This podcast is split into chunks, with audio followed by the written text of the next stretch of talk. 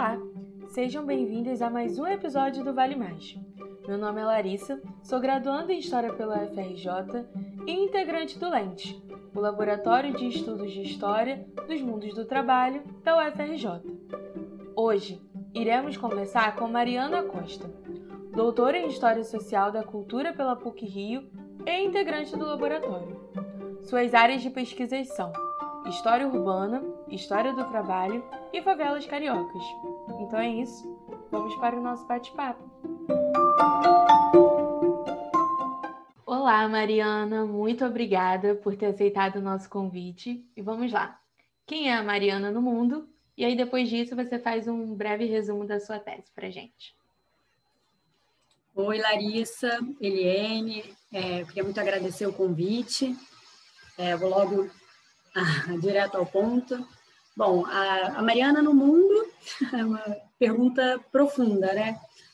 É, bom, eu vim de Saquarema, né, que é uma, um município da região dos Lagos, é, aos 17 anos para estudar, aqui o terceiro ano, é, estudei no Zacaria, moro no Catete, e é um colégio que fica muito perto aqui do Catete, é no Catete, né? Na verdade, fica perto de onde eu moro. E, enfim, é um colégio religioso. Estudei o terceiro ano lá e depois fui fazer história na PUC lá em 2007, se eu não me engano, acho que é 2007. É, bom, é, a Mariana no mundo é uma pessoa aí tentando se encontrar, eu acho, mas com algumas é, com algumas atividades, vamos dizer, que tem vamos dizer, tem me interessado, né, de, de fazer algumas reformas aqui, em casa, enfim, é, aula de música, coisas bem, bem terapêuticas. É, enfim. Mas, e aí eu eu vim, né, com 17 anos, fiz a escola, fui para a PUC, fiz graduação, mestrado e doutorado na PUC.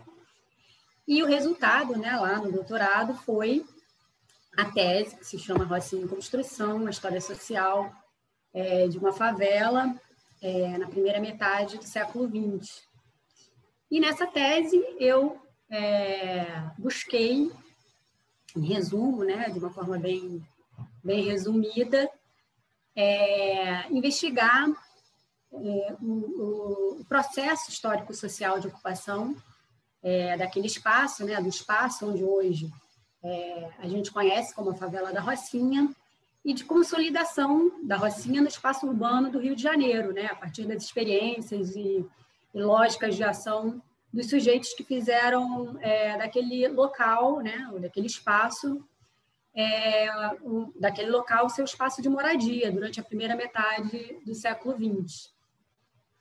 Foi um pouco isso, né? Tentar entender como aquele processo de ocupação daquele espaço e, e de consolidação da Rocinha como favela, nesse período aí extenso da, da primeira metade do século XX.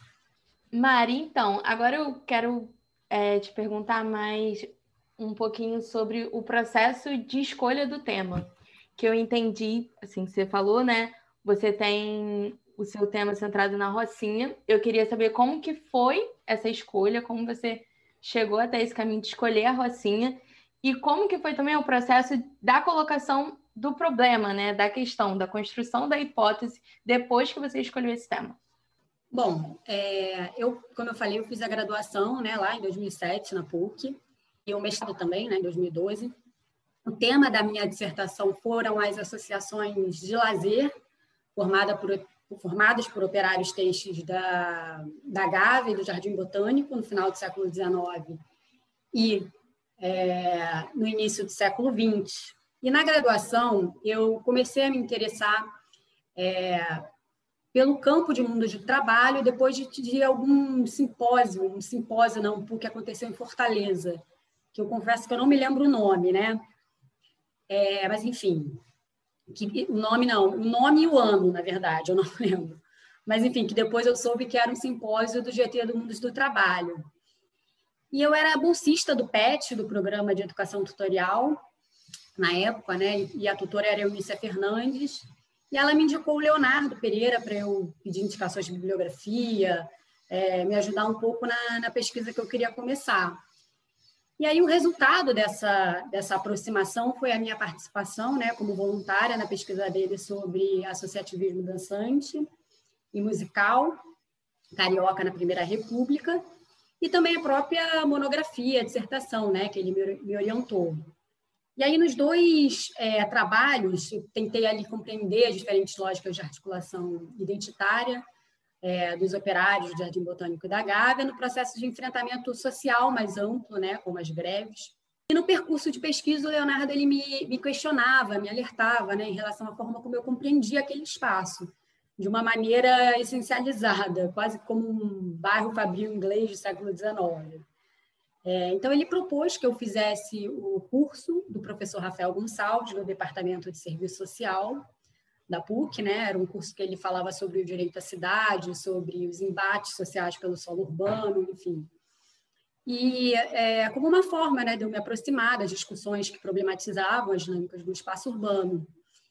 E aí, a partir de, daquela, daquele, daquele momento, eu decidi pesquisar no doutorado a Rocinha, buscando aproximar um pouco os campos de história urbana, né, em que as favelas se consolidaram como objeto de estudo, e a história social, é, em que parte dos historiadores vem ali desde a década de 80 buscando tentar entender os trabalhadores como agentes ativos dos processos históricos, né?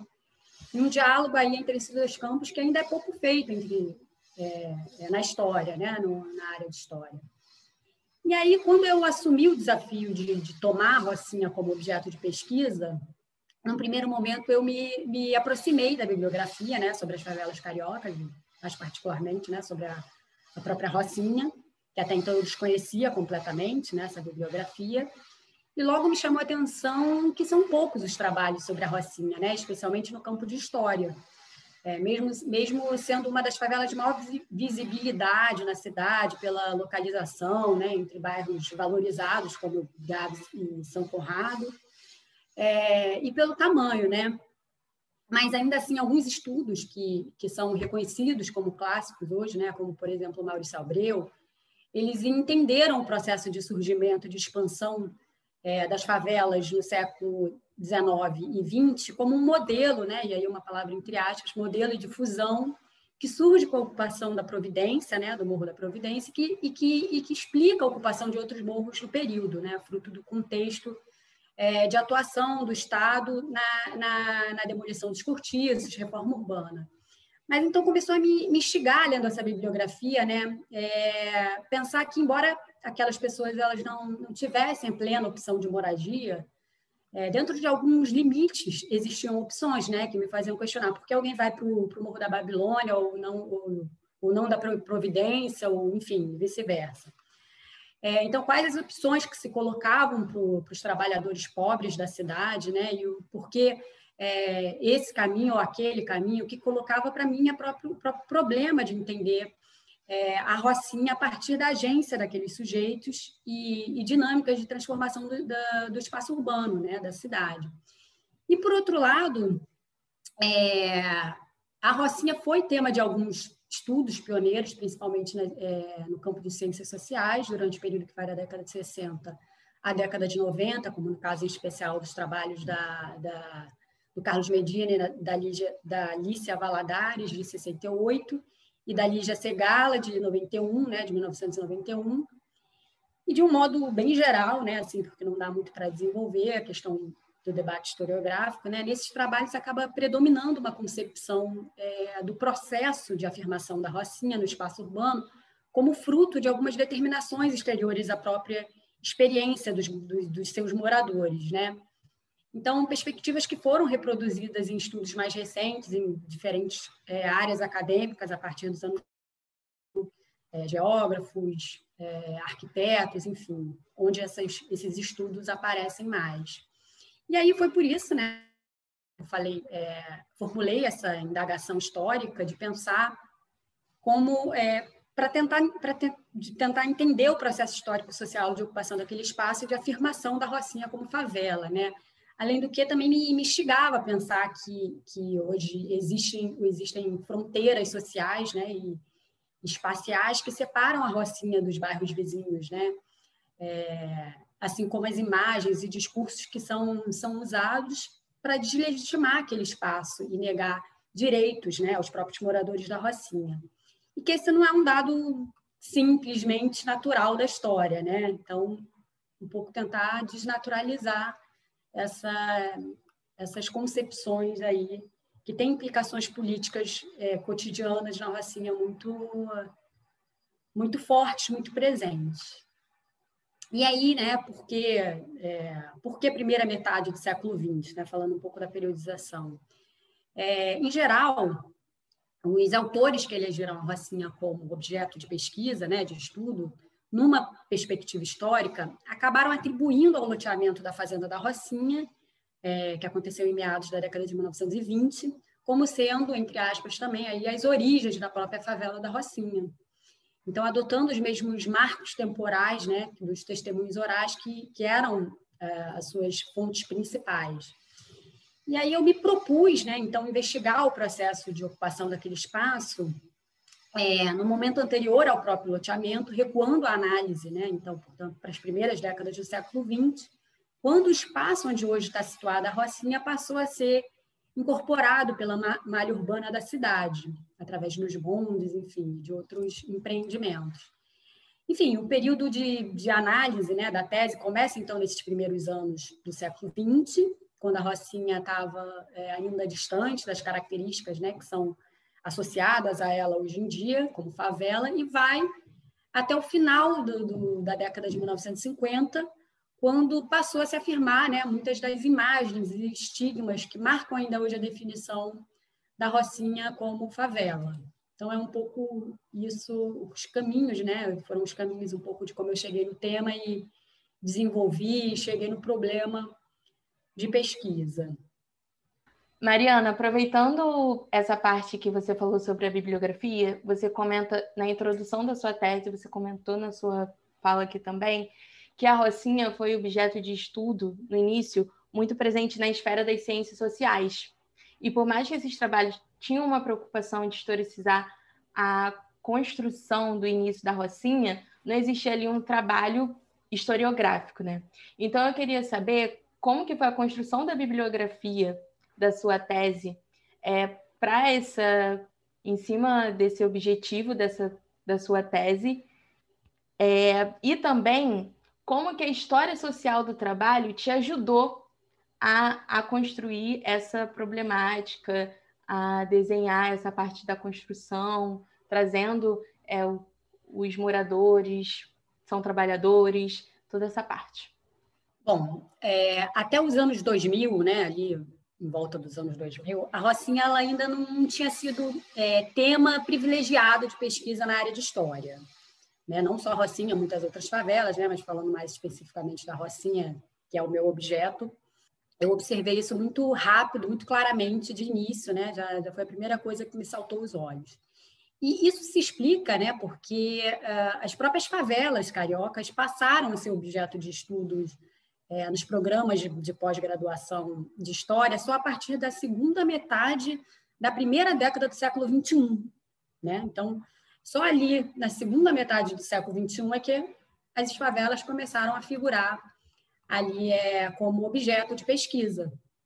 Então, é, para mim, particularmente, né, eu acho que, que o desafio primeiro é, foi por uma questão física. Né? Elas não são fáceis de achar, são textos antigos, não tem muita coisa, é, muita produção bibliográfica recente tem artigos, enfim, que tornou também é, o levantamento mais menos menos trabalhoso, né? Mas eu acho que um desafio é, importante, né, de enfrentar é a necessidade primeiro dos historiadores mesmo se interessarem mais, né, é, eleger como objeto de, de análise as favelas, principalmente porque a história pode contribuir muito, né, e, e principalmente a história social pode contribuir muito para essa reflexão, né, é, desnaturalizando e analisando esses objetos como um, um olhar mais atento para os processos históricos e sociais, né? com um olhar diferente de um cientista social, antropólogo, antropólogo sociólogo, né? geógrafo, enfim. É, e, por outro lado, né, principalmente as ciências sociais tomaram as favelas como objeto de estudo desde a década de 60, mas a partir de um, de, é, da década de 80 somente é que eles começam a considerar os processos históricos para compreender os fenômenos que eles analisavam. E naquele momento também, né, os historiadores começaram a, a constituir o, o, campo de história urbana e das cidades ali na década de 80, começando também a dispensar mais, mais atenção às favelas a partir é, da análise das adaptações populares, né?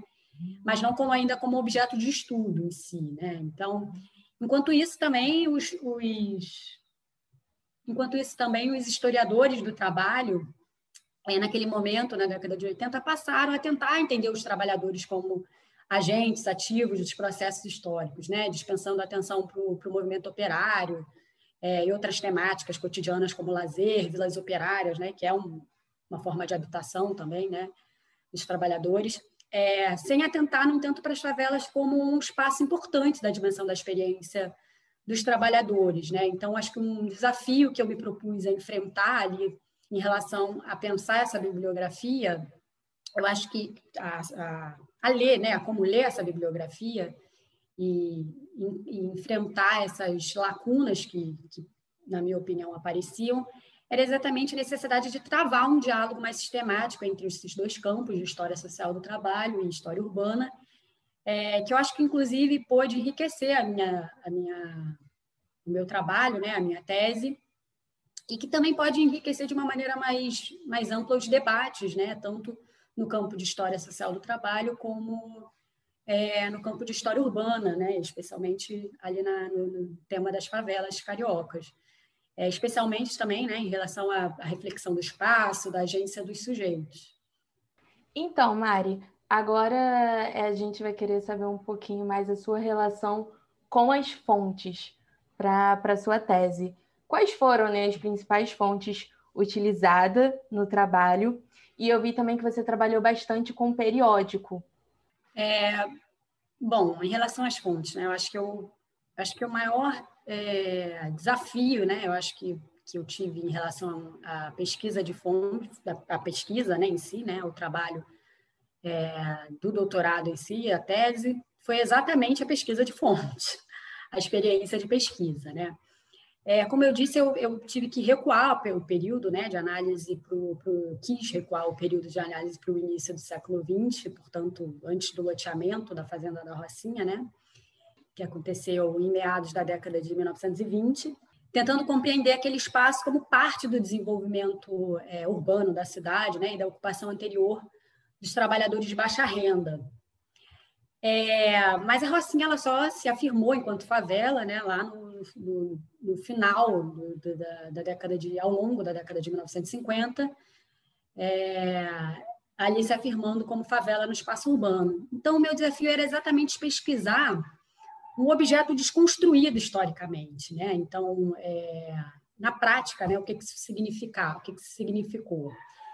Que eu precisava encontrar caminhos que me levassem a uma diversidade de fontes, como jornais, registros civis, mapas, é, plantas, fotos, documentos de polícia, enfim, infrações de postura, aforamentos, debates legislativos, censo, é, algumas das fontes que constituíram, inclusive, né, as que eu usei na tese, enfim, é, documentos que me permitissem, permitissem que eu me aproximasse de, de diferentes dimensões dessas experiências do, dos moradores da Rocinha. É, então, por exemplo, né, e como isso na prática se traduz, né, perseguindo a trajetória de alguns indivíduos ou famílias, e aí me ajudou muito os registros civis, é, como inventários, habilitações de casamento, enfim, é, forjando a entrada de pesquisas né, atentas é, ao espaço, como, por exemplo, é, Estrada da Gávea, né, que foi o polo inicial de ocupação, porque se você tenta procurar como favela da Rocinha, você não vai achar nada nesse período. Então, você tem que encontrar outras formas né, de, de conseguir acessar essa documentação. E muita paciência né, e perseverança, porque teve muito trabalho de formiguinha também, especialmente nos jornais. Né? Como eu disse, né, se você colocar nos jornais ali na década de, de 40, Favela da Rocinha, Favela da Rocinha vai vir cinco ocorrências. Então, esquece, não dá para fazer uma tese ali com cinco ocorrências. Mas se você botar Rocinha, vão vir 3 mil. E aí você tem que parar para olhar mesmo, vai, você vai ficar vendo coisas que não, não tem nada a ver, mas vai achar, vai conseguir achar.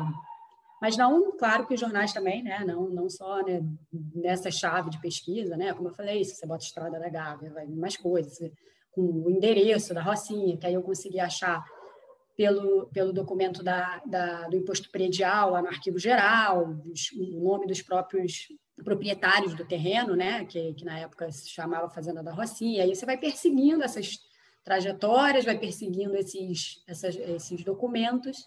E acho que por aí, mais ou menos, eu consegui, consegui levantar uma documentação é, extensa, difícil de trabalhar, né, pela especificidade de cada uma dessas documentações. O jornal tem é, as suas próprias especificidades, aforamentos que eu não conhecia também, enfim, fotos.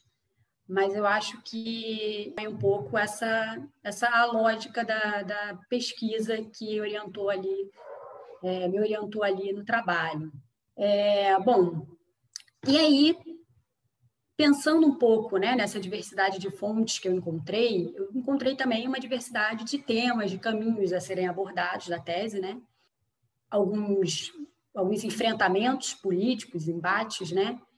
É, sociais e políticos, como, por exemplo, a desapropriação da Rocinha, né? a tentativa de desapropriação da Rocinha, em 1944, por parte da prefeitura, é, do prefeito Henrique Dodworth, mas também é, outros temas, né, temas mais cotidianos, como, por exemplo, os clubes de lazer, que já estavam presentes na minha, na minha dissertação e, no, e no, na, minha, na minha monografia, né, que eu já vinha lá é, com essas discussões na minha cabeça, pensando na história social do trabalho, dos trabalhadores na, na, na Primeira República.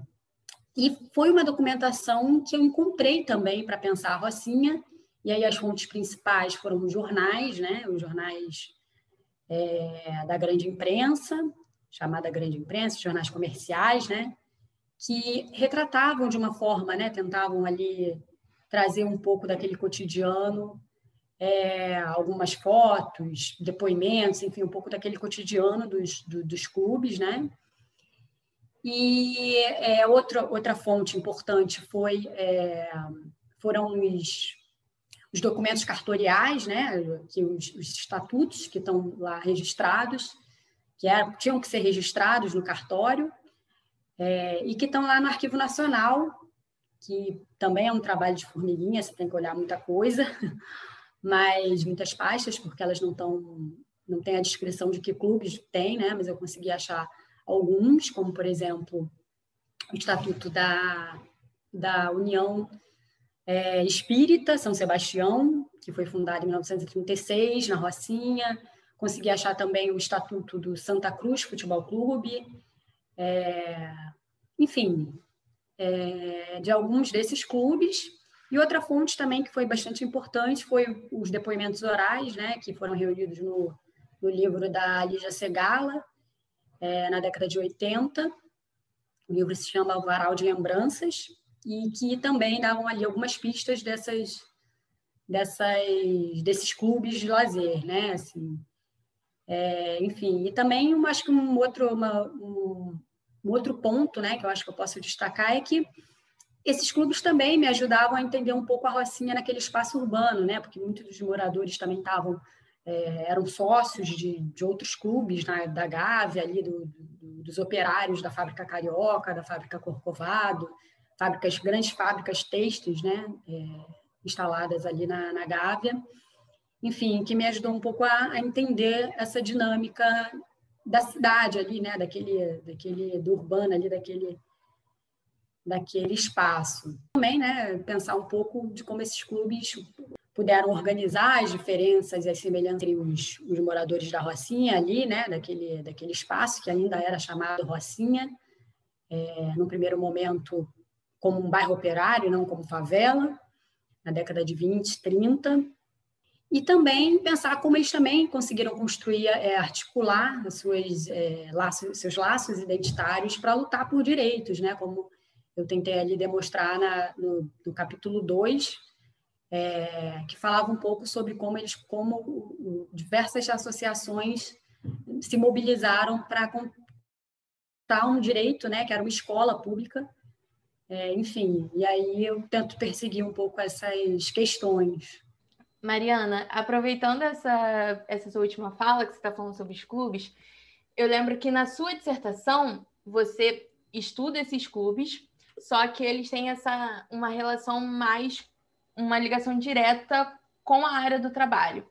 São clubes que têm o patrocínio ali do, do, do patrão, mas esses lugares se transformam em uma representação para os trabalhadores de lazer, de luta e etc. Então, agora falando sobre a sua tese e esses clubes da Rocinha, é, tem essa mesma dinâmica ou não? E existe uma relação paternalista nesses clubes? É, bom, na, na, dissertação, né, como você falou, é, os clubes de lazer que, que eu me debrucei, né, que eu tomei como objeto de pesquisa, eles eram clubes que eram constituídos a partir da lógica do trabalho, né, como você falou. É, então, era o Clube Carioca, era o clube, é, do Clube Musical Recreativo Carioca, o Clube é, de Futebol é, Carioca, o Corcovado, enfim, a Sociedade Recreativa Corcovado. Eram clubes mas com perfil social mais ligados à fábrica, né? que, que, e, que se articulavam a partir dessa, dessa lógica de, de, de associação. Inclusive, né, assim, é, tem, tem até umas histórias, eu acho que interessantes, assim, de pensar as trajetórias, né, que estão mais ligadas à dissertação, mas que eu acho que é interessante é, comentar. Por exemplo, tinham lá figuras como Joviniano, é, de Paula Boemia, que, que, que, é hoje o nome de uma, de uma rua no Horto, né? E que, enfim, e que uh, uh, foi mestre de, de, de música no, no Carioca, no, no, Clube Musical Recreativo Carioca, foi é, vice-presidente vice do, do Carioca Futebol Clube, ele tem ali uma atuação bastante diversa, né? Durante três décadas, nesses clubes.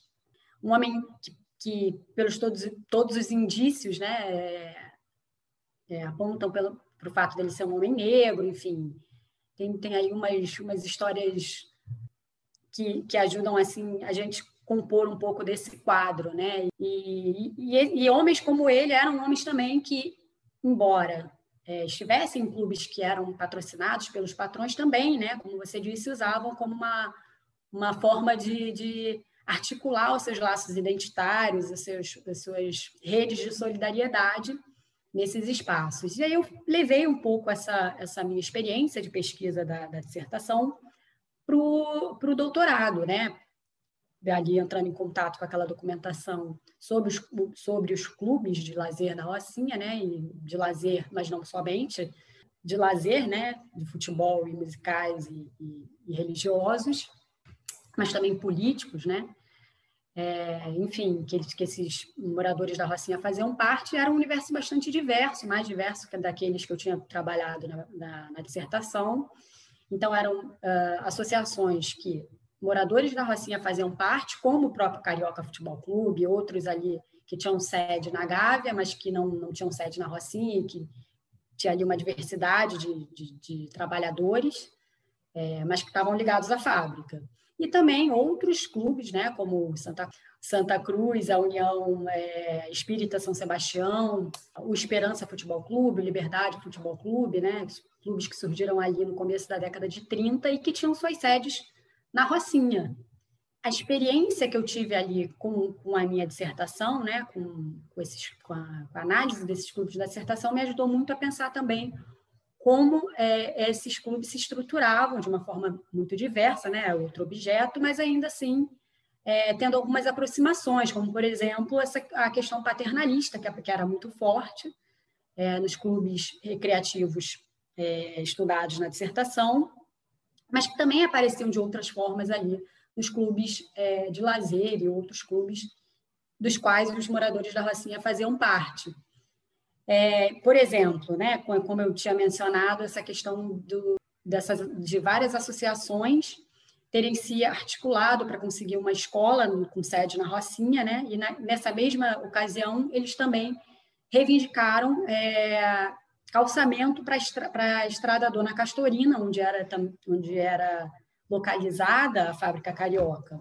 Embora não, consegui, não tivesse conseguido esse calçamento da Dona Castorina, eles conseguiram que uma escola fosse inaugurada na Rocinha, em meados da década de 30, a partir da, da mobilização das redes de influência, né, que eles tinham construído ali com, por exemplo, a Moacir Niemeyer, que era o presidente da, do Centro Cívico da Gávea, do qual tinham moradores da Rocinha que faziam parte, enfim. Também o, a Cruzada Nacional da Educação, né, que, que era um projeto é, da, da elite para alfabetizar o, a população pobre, que se que acabou é, inaugurando essa, essa escola né, lá na Rocinha. Então, portanto, mobilizaram as redes, os trabalhadores da Rocinha mobilizaram as redes paternalistas a partir dessa, dessas associações de lazer né, e, e religiosas. Então, Mariana, para agora a gente fechar nosso assunto, fazer aquela conclusão, é, em que medida fazer história social do trabalho com história urbana traz uma relevância para, para a historiografia é, no cenário atual, ainda mais quando se tem a Rocinha como objeto de pesquisa? acho que a história social do trabalho, né, e no meu caso combinada a história urbana, ela tem muito a contribuir, né, para os debates políticos que são travados hoje, né, muito muito árduos. É, e a minha tese, a minha, o meu trabalho, ele tenta contribuir com, essa, com esses debates políticos, né, tentando demonstrar, tentando desnaturalizar, desessencializar é, discursos, né, discursos, argumentos, imagens que tentam deslegitimar é, aquele espaço, aqueles moradores, é, negar direitos a esses moradores, né? Porque de uma certa forma a gente naturaliza o que está ali colocado, né? A Rocinha não, não é confundida com o bairro é, nobre ali de Copacabana. Ninguém vai dizer que é a mesma coisa. Então, mas por que não? Como isso se constituiu, né? Como isso se constituiu historicamente e socialmente. É, a história ela tem esse, esse dever né, de desnaturalizar, de desessencializar o, o que parece muito óbvio, o que parece muito, muito natural, né? Que a tese vem contribuir com isso, né? De, de, de, pensar um pouco como a Rocinha ela não é o avesso né? do, do do, do espaço urbano, da cidade, como muitos querem, querem tentar marcar né, para aquele espaço, né, marcar esse discurso para aquele espaço. Ela é, na verdade, parte do desenvolvimento urbano, né, e tem muito dos seus, dos seus é, muitos dos seus moradores participaram da luta que, que fez da que hoje faz da Rocinha né, um espaço de moradia para muitos desses trabalhadores Além disso, eu acho que, que é importante também a gente atentar né, para essa, como eu falei, né, que eu acho que é uma, uma preocupação que eu trago da história social do trabalho, para a agência desses sujeitos, né, e que, que eu acho que tem que ser sempre marcada, né, como eles disputaram né, práticas e discursos no espaço urbano para fazer valer o seu local de moradia. E disputam né, direitos, disputam é, urbanização, saneamento, e até mesmo a possibilidade de permanecer naquele espaço, né, que é muito atacada por, por diferentes sujeitos aí que, que pretensamente se colocam como elegantes naquele espaço, né? Mari, muito obrigada por esse bate-papo. É assim um assunto altamente relevante para o nosso presente. Todas as questões, né, e ameaças que esses territórios é, vivem todos os dias.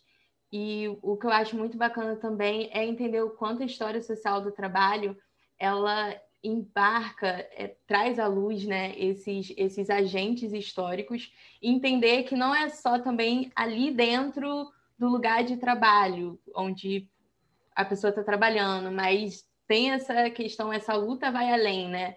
Das questões de sobrevivência, moradia, lazer, direitos sociais, etc.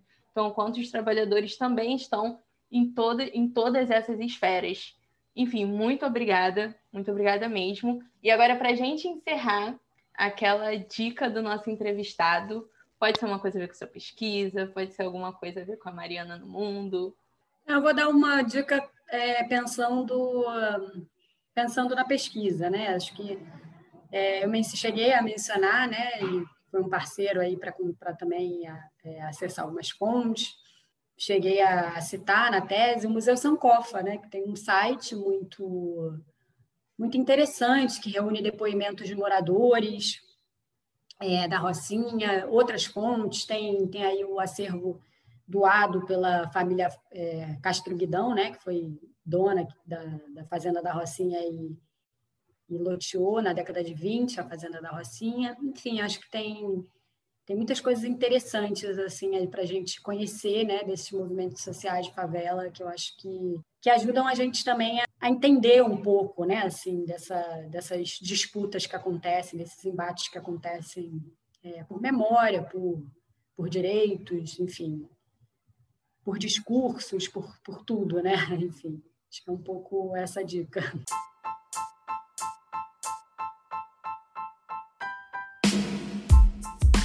Mariana, muito obrigada por ter aceitado o nosso convite.